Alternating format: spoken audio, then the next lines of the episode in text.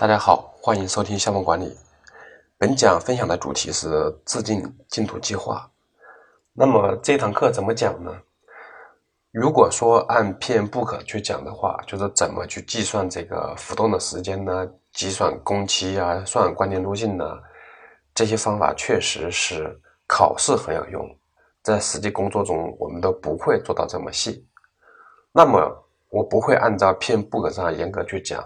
因为这个就计算这些时间的话，在这种语音课上也很难讲清楚，而我又不能按照实践的经验去讲，因为实践的经验也确实太粗放了。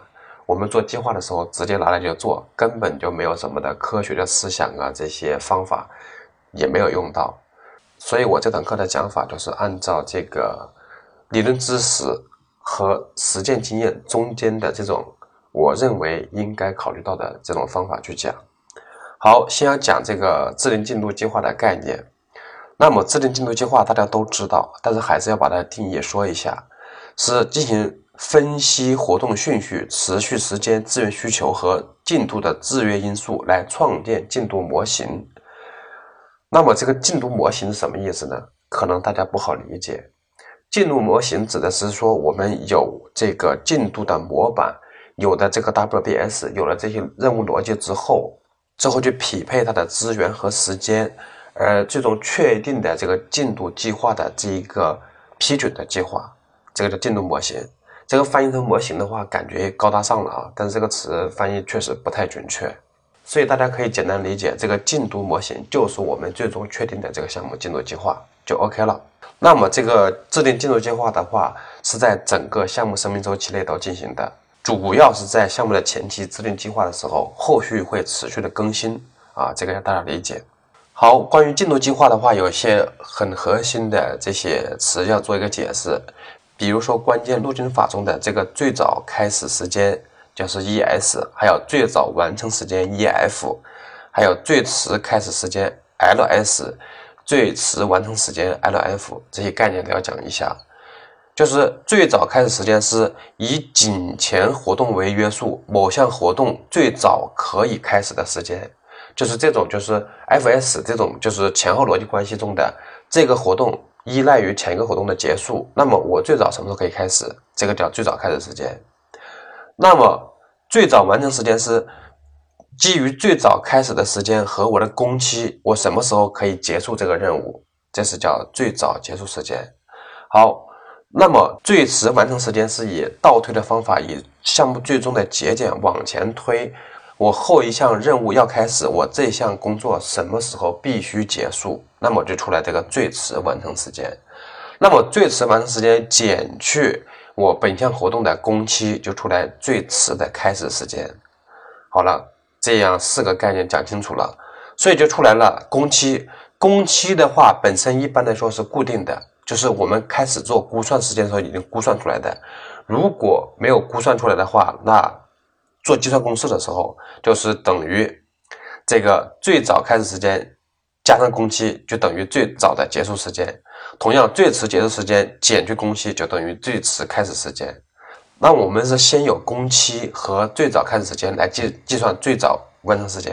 或者说有工期有最迟完成时间来计算最迟开始时间，而不是根据这个这些时间要素去计算工期的。工期是现有这个数据的。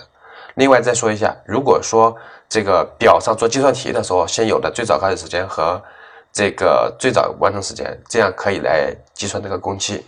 好，有了这些时间的要素之后的话，我们就有一个概念叫做浮动时间。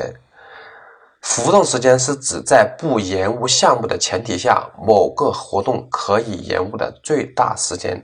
比如说有 A 活动、B 活动和 C 活动，A 活动的紧后活动是 B，B 活动的紧后活动是 C。那么 D 活动的话是 A 活动的紧后活动是 C 活动的紧前活动，但是 B 活动的假如说的工期是十五天，而 D 活动的话工期是五天，那么它中间 D 的话。可以往后延十天再开始，或者说可以延十天之后再结束，那么这个十天就是它的浮动时间。好，如果说活动可以推迟，但不影响后续所有紧后活动的时间的话，叫自由浮动的时间，或者说叫自由时差。那么整个活动可以推迟，但不影响关键路径的时间，这个叫总浮动时间。就是说我往后延一下，后面的活动也往后延一下，但是最后的话不会影响项目的最终的结束的时间，这个叫总浮动时间。好了，那么一系列活动之间的这种浮动时间为零，那么这条路线的话就叫关键路径。通常来讲，我们在做计划的时候要识别出关键路径，并且要识别出次关键路径。什么叫次关键路径呢？就是我这条路径的时间只比我关键路径时间要短一点点。那么如果说我这条关键路径上的时间稍有延迟，某些活动稍有延迟，它就可能变成关键路径了。所以这种次关键路径也是我们做计划的时候要重点关注的。好。关于进度计划的制定的话，有两个方法，一个是正推法，一个是反推法。好，什么是正推法呢？假如说以网络图计划为例，那么以左边的开始的第一项活动为起点，那么所有的后续的活动按照紧前的原则，就是尽早开始的原则进行排列，最后一直排列到最后的活动形成的这个网络的计划，那么这个叫正推法。那么另外的话就是逆推法或者叫反推法，同样以网络图为例，我以项目最终的时间节点为基础，那么每项活动最迟什么时候结束，我来进行一个反向的推导，最后推出最开始的这个活动。那么这种方法的话就叫逆推法，叫反推法。好，正推法和反推法制定计划的话，它用一句简单的例子来讲。就相当于我们做这个 Word 文档排版的时候的左对齐和右对齐，这个好理解吗？好，正推法和反推法排出来的计划，它的优缺点在哪里呢？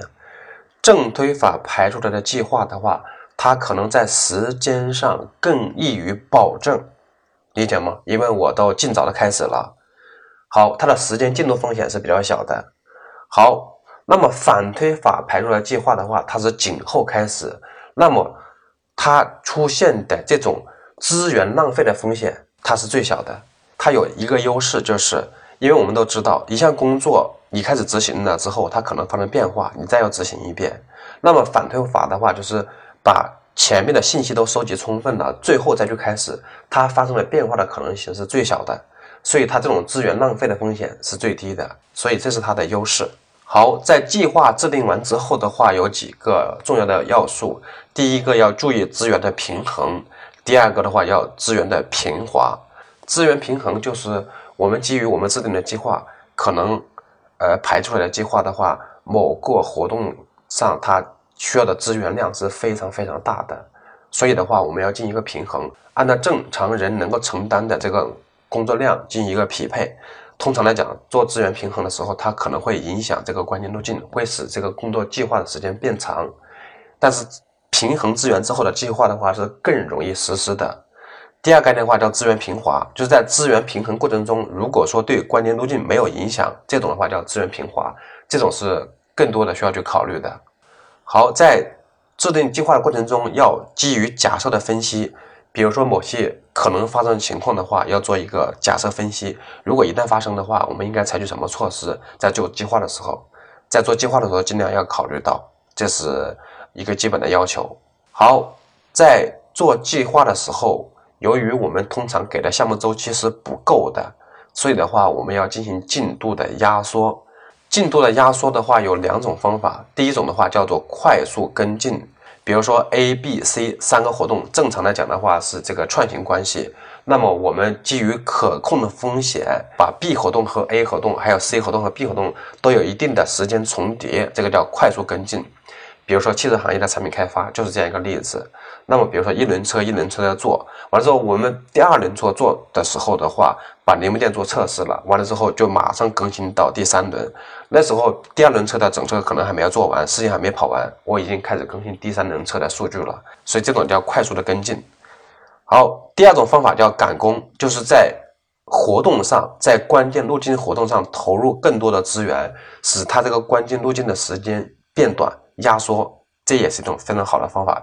比如说，我们经常所说的加班，就是属于赶工的一个行为。好，我们做进度计划，最后出现了三种进度计划的类型。第一种类型的话，就是这种横道图的计划；就是列表计划，就是我们 project 这种计划。第二种的话叫做同步图的计划，就是上面是以时间轴为线的，比如每一格代表一周或者半个月或者一个月或者说一天。那么在这个时间轴上，各个业务模块做什么事情，这种话叫同步图计划。第三种是网络图计划，就是每个活动用这个呃逻辑任务线把它连接起来，形成这种网络图。那么网络图的计划的优点的话是非常直观，它的缺点的话会非常的庞大。如果说计划内容多时候，它是呈现不出来的。而同步图计划的话也很直观，但是它没法把所有的任务都列上去，因为列上去的话也同样很麻烦。